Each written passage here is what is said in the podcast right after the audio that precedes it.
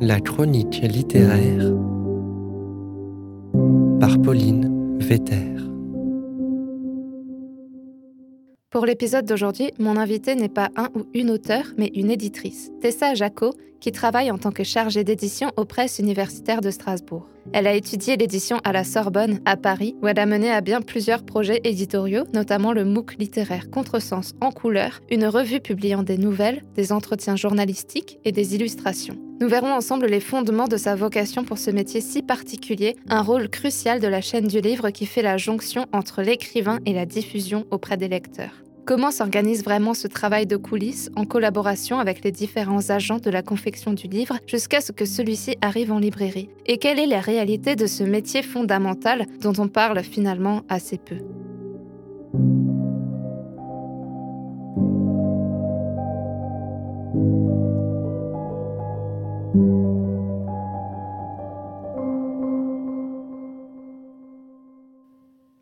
Bonjour Tessa Jaco. Bonjour Pauline. Est-ce que vous vous souvenez d'un des premiers livres que vous avez lu ou bien un des premiers livres grâce auxquels vous vous êtes dit c'est ça qui m'intéresse? Une des premières séries qui m'a marqué dans, dans, ma jeunesse, c'est une série que j'ai lue quand j'étais en primaire, donc je devais avoir 6 euh, ou 7 ans. Et donc c'est la série euh, des petites poules, donc euh, qui qu'on avait lue en classe. Et alors je serais incapable par contre de dire qu'est-ce qui m'a vraiment marqué, si c'était l'histoire en tant que telle, le type de personnage, le fait que ce soit des animaux, la quête d'indépendance ou peut-être les illustrations très particulières. Mais c'est vraiment une série qui, c'est celle qui me reste en tête quand j'essaye de me remémorer quelle, est, euh, quelle, a été ma première lecture ou, ou du moins les premières qui m'ont vraiment marqué.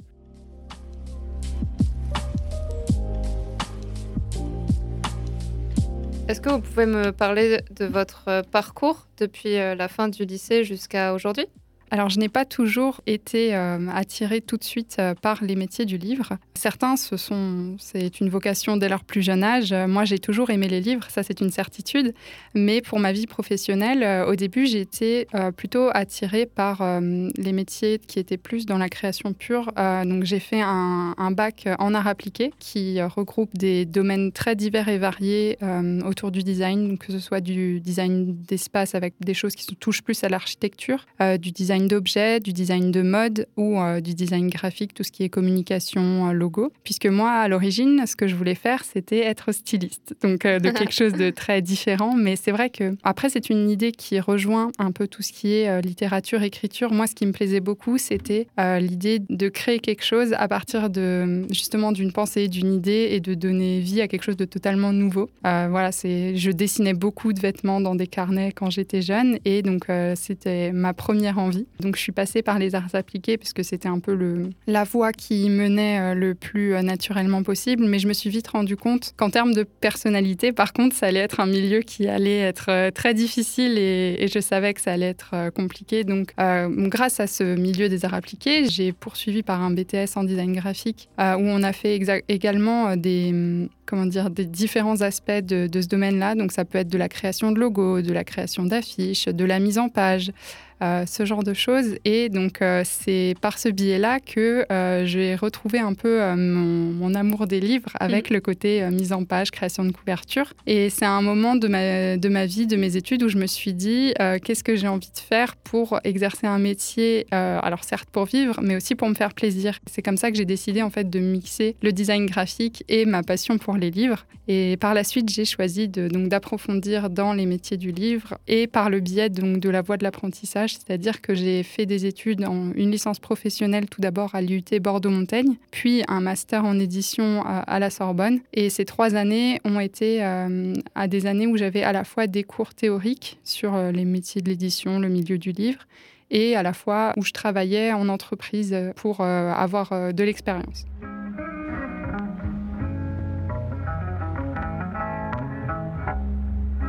Est-ce que vous avez une spécialisation ou est-ce que vous étiez au contraire formé à tous les rôles du métier d'éditeur?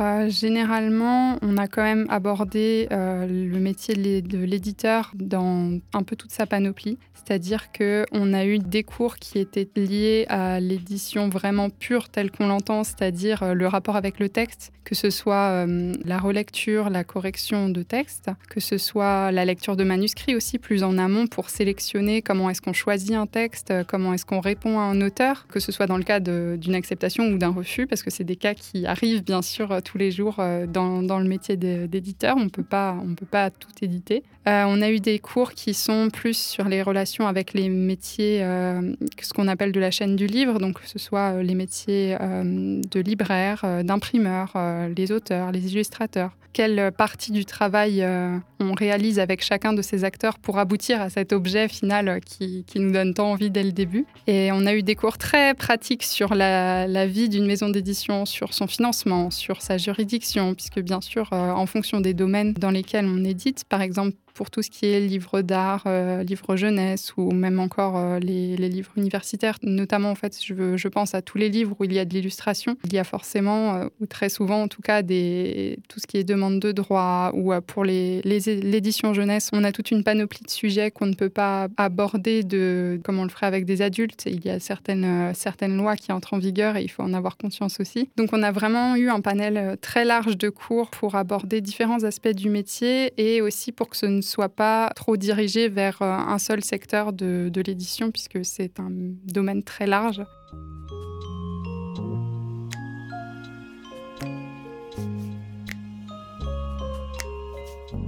Est-ce que vous avez des éléments marquants à partager ou quelque chose de surprenant que vous avez appris dans votre formation par rapport au métier d'éditeur?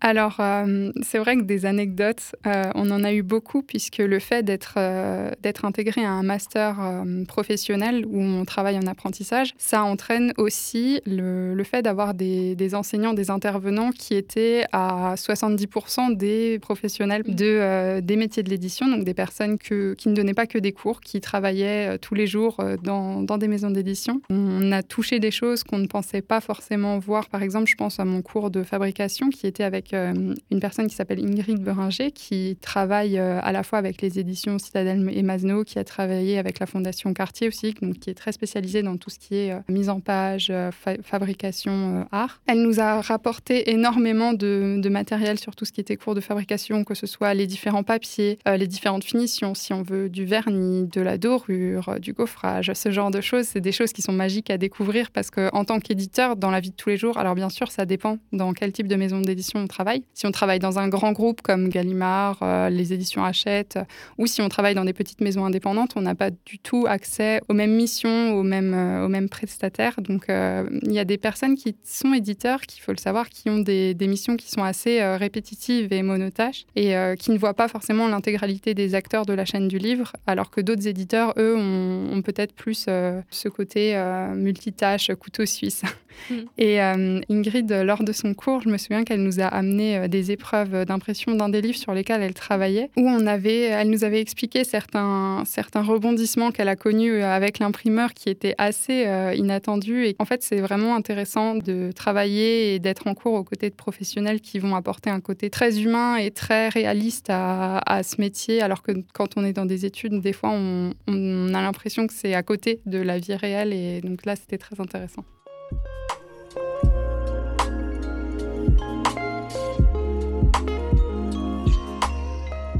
On entend souvent que les maisons d'édition croulent sous les manuscrits. Est-ce que vos principales lectures, finalement, c'est pour le travail?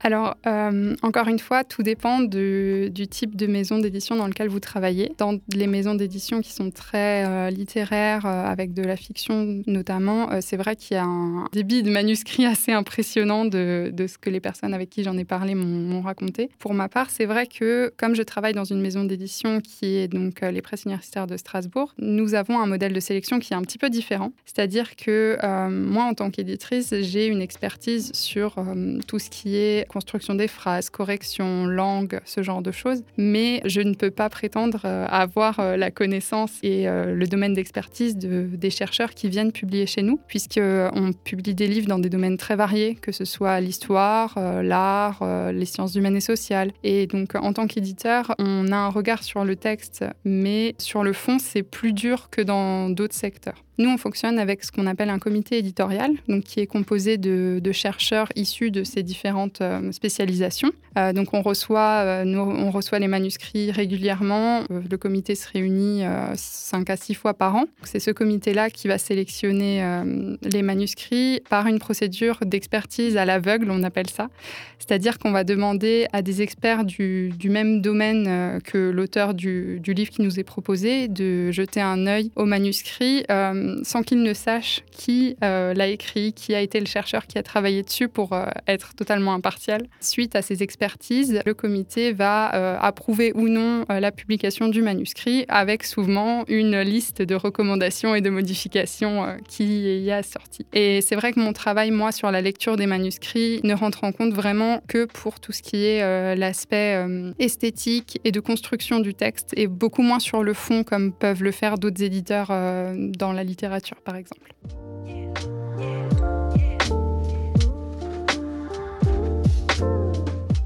Est-ce que vous avez déjà eu envie d'écrire ou tenté d'écrire des textes? Ça m'est arrivé. Euh, notamment quand j'étais au lycée, très clairement parce que j'avais plus de temps aussi.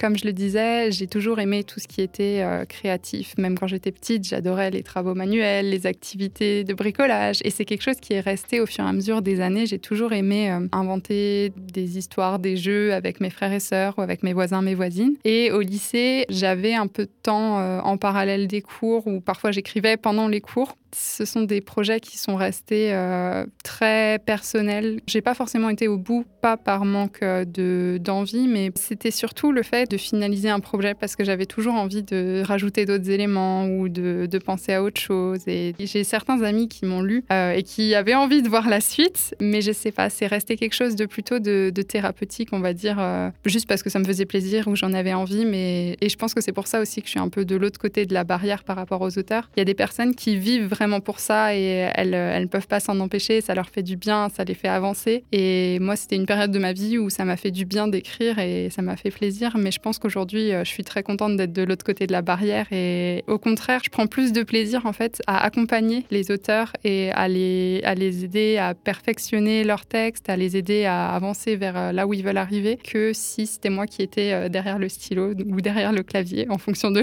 vos habitudes d'écriture.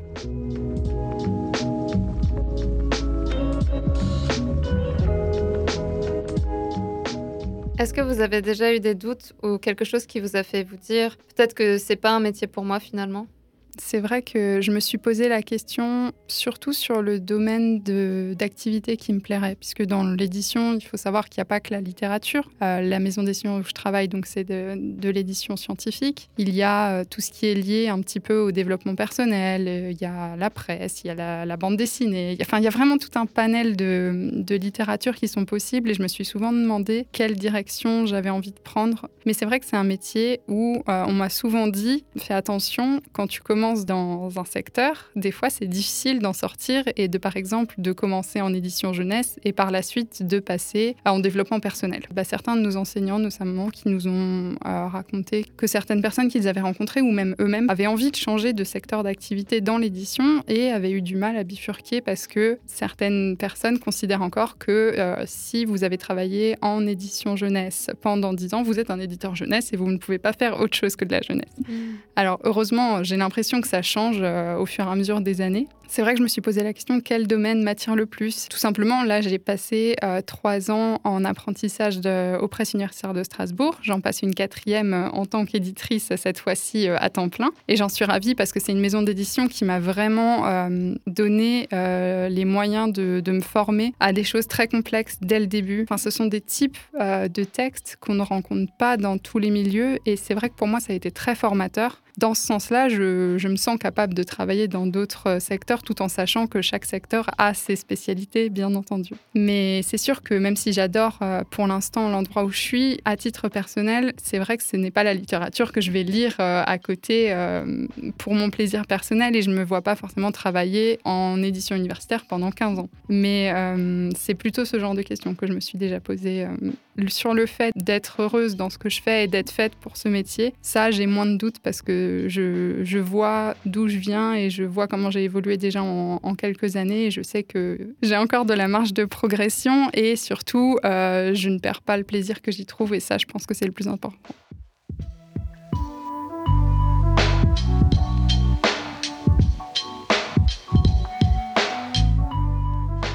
J'ai réfléchi aux autres domaines euh, qui m'intéressent et euh, c'est vrai que je suis une personne très curieuse. Et c'est une des choses qui font que je, pense, je trouve totalement euh, mon compte dans la, maison d'édition où je travaille. Pour moi, c'est quelque chose de bien de pouvoir toujours aller dans des domaines qui ne sont pas forcément ma zone de confort parce que ça me fait découvrir de nouvelles choses, ça me fait repousser mes limites. S'il y avait des secteurs que je devrais privilégier et qui m'attirent plus, je pense que c'est la littérature jeunesse pour le côté euh, lecture personnelle et euh, tout ce qui touche forcément au domaine de l'art. Les livres euh, qui sont liés aux expositions ou à certains artistes, c'est quelque chose que j'aimerais bien faire pour relier de nouveau ma passion pour les arts et ma passion pour les livres, mais cette fois-ci dans le, dans le sens inverse de ce que j'avais fait dans le cadre de mes, de mes études.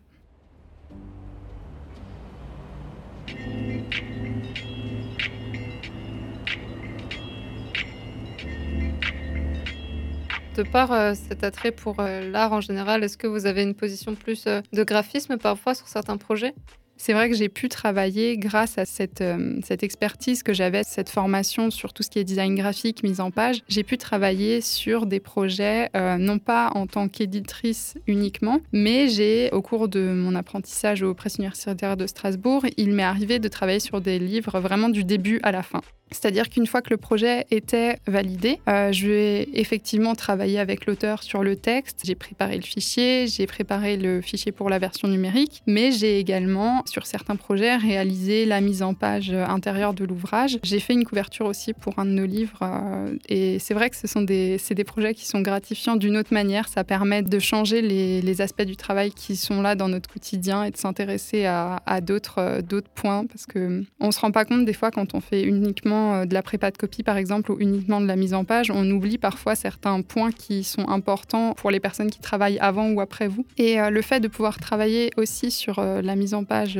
ça m'a aidé à des fois à me recentrer dans mon travail que je reprenais après pour d'autres livres par la suite, mais uniquement sur le texte. Et dans le cadre de mes formations, c'est vrai que ça a été le fait d'avoir fait du design graphique et de la mise en page par avant, ça m'a permis de travailler sur des projets, donc notamment Contresens, le, le MOOC qu'on a monté euh, lors de ma deuxième année de, master. J'ai travaillé au sein du, pôle fabrication sur tout ce qui est donc du coup euh, choix des papiers, euh, lien avec l'imprimeur. Et en fait, c'est un, pôle d'activité dans lequel je ne serais pas forcément naturellement allée en tant qu'éditrice, mais comme j'avais ces connaissances sur tout ce qui était mise en page, fichier imprimeur, ça a été très utile en fait pour le projet. Et pour moi, c'était important aussi d'aller voir ce côté plus matériel que j'abordais pas forcément dans mon travail euh, de tous les jours.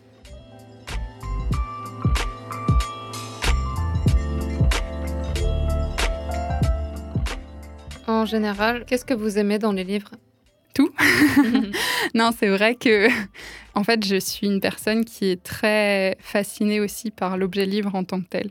C'est-à-dire que moi, euh, je vais en librairie. Déjà, je suis capable de craquer pour des livres rien que pour une couverture et même pour des choses que j'ai déjà pu lire ou voilà ou des éditions un peu spéciales. La matérialité du livre, je trouve ça très intéressant. Euh, même euh, en termes de conception de projet, quand on choisit un format, quand on choisit des options sur une couverture, sur du vernis ou un type d'illustration. Ouais, le côté matériel et, création du livre, c'est quelque chose qui est resté vraiment pour moi. Bien sûr, le, le texte, l'histoire ce qu'on raconte, c'est toujours le cœur de ce qui va mapper euh, en premier. Mais après, j'ai vraiment... Euh, je fais partie aussi de cette catégorie de personnes euh, qui, sont fascinées par l'odeur que peuvent avoir les livres. Donc, ouais, c'est un, un tout, je dirais.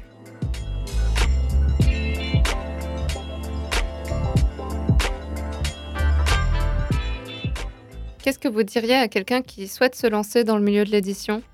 Alors ça, c'est à la fois facile et dur, c'est-à-dire que bien évidemment, il faut absolument ne pas avoir peur de devoir encore et toujours lire, parce que c'est quelque chose qu'on fait au quotidien, surtout dans le milieu de la littérature. C'est vrai que moi, je le vois moins, parce que je lis pour mon travail sur les, textes sur lesquels je travaille, mais j'ai pas de sélection auparavant, comme je vous l'expliquais. Mais c'est vrai que quand on travaille dans des maisons d'édition euh, de littérature, on lit encore et toujours, tout le temps, tout le temps, tout le temps. Et c'est vrai que c'est un métier où euh, il faut aussi être conscient qu'il faut parfois accepter de donner de son temps personnel pour des choses qui sont liées au travail. Et moi, s'il y a un conseil que j'aimerais donner aux personnes qui veulent aller dans, ce secteur-là, c'est surtout d'être curieux, en fait. De toujours euh, regarder autour d'eux euh, quand ils vont se balader, même pas forcément que en librairie, mais même dans la rue, de regarder ce qui se fait sur les affiches, de regarder les nouvelles de temps en temps, de voir en librairie ce qui sort, les derniers prix, même si on les lit pas forcément c'est toujours intéressant de voir euh, quel type de maison d'édition a été primé, quel auteur, ce genre de choses. C'est vrai que moi, la curiosité, c'est quelque chose que je mets beaucoup en avant dans nos métiers parce que je trouve que c'est important de pas rester enfermé sur ce qu'on fait et sur, euh, sur notre expertise qu'on a déjà acquise, mais de toujours rester ouvert à la nouveauté, à ce qui se passe autour de nous. Et je pense que c'est comme ça, des fois, qu'on arrive à tomber euh, sur les plus belles pépites.